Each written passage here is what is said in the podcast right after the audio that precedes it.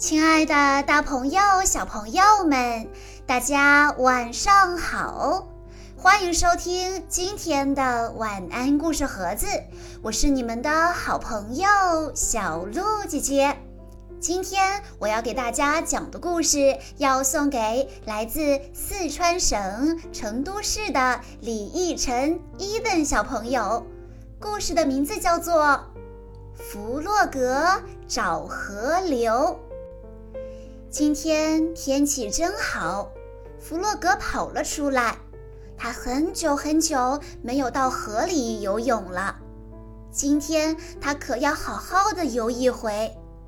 可是他跑到河那儿一看，不由得大吃一惊：河里的水几乎全干了，河床上的泥沙都露出来了。这是怎么回事呢？河里的水到哪儿去了呢？弗洛格决定去找小鸭，也许他知道是怎么回事。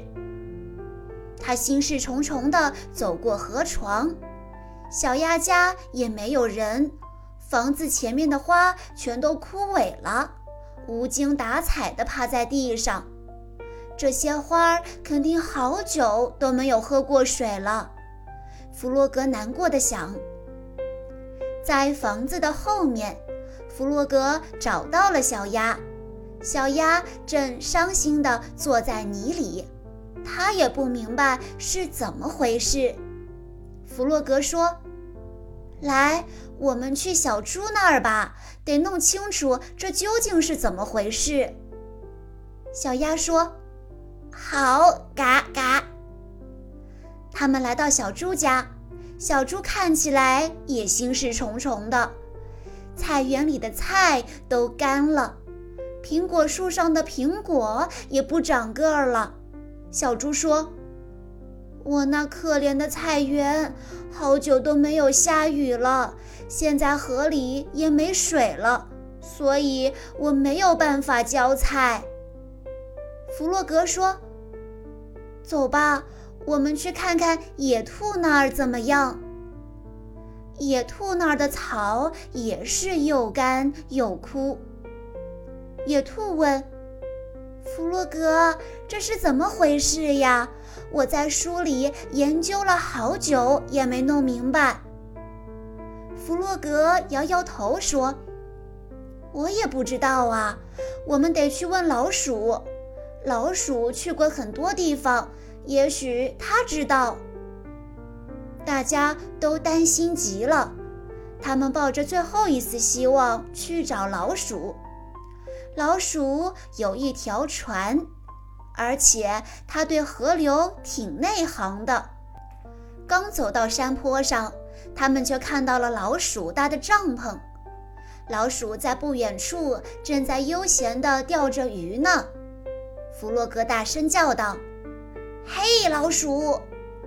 老鼠转过身来，看到大家都走过来了，它高兴地说：“你们看，今天的河多美呀！上钩的鱼也特别多，大家一块儿来钓鱼吧。”弗洛格有些疑惑地问：“啊，可是我们那儿的河一点水都没有了。”小鸭也焦急地说。是啊，是啊，我的花全都干死了，嘎嘎。小猪伤心地说：“是啊，我的菜也全都渴死了。”野兔不解地问：“水到底去哪儿了呢？这是怎么回事？”老鼠说：“这可奇怪了，我这儿的水满满的呀。”怎么你们那儿就没有水呢？来到船上来，我们去看个究竟。老鼠把船开过来，大家跟着上了船。小船在河里行驶了一会儿，很快就到了河的上游。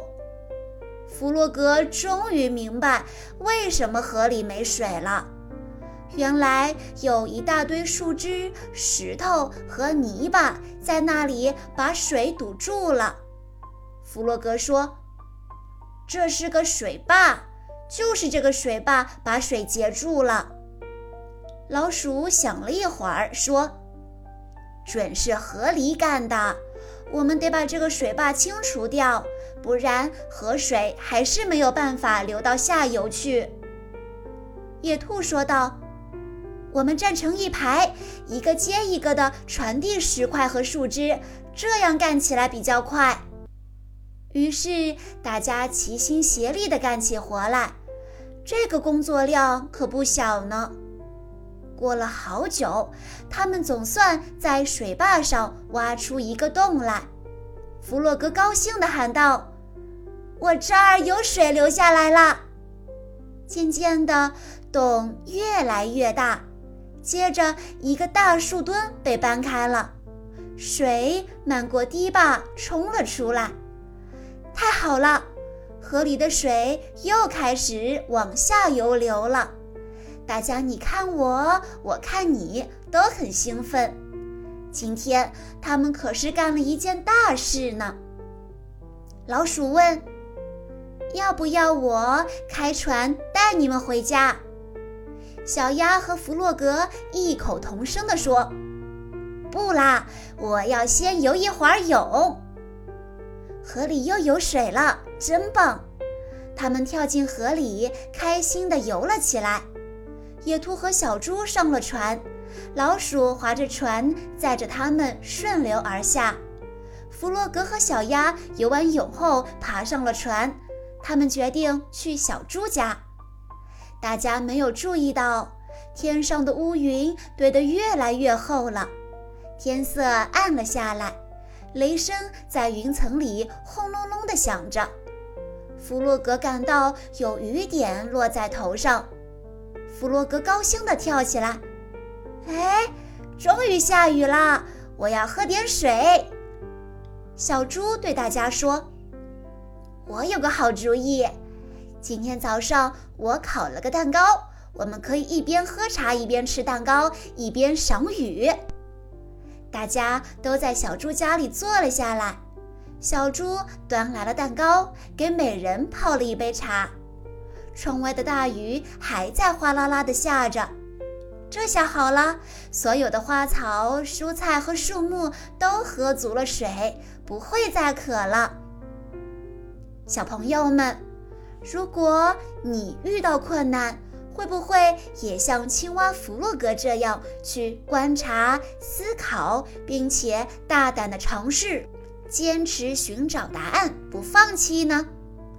大胆一点，勇敢一点，多动手，多动脑，也许你会发现，原来这样子做会收获很多乐趣哦。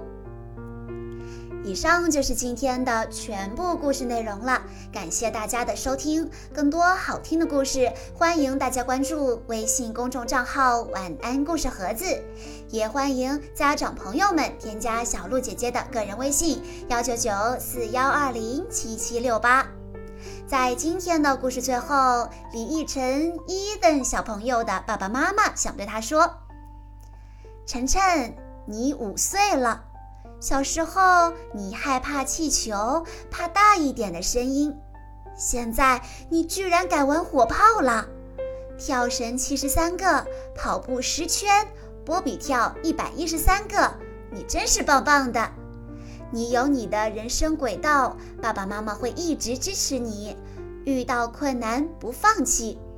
我们现在沟通，以后沟通，一直都要是好朋友哦。好啦，亲爱的大朋友、小朋友们，我们下一期再见喽！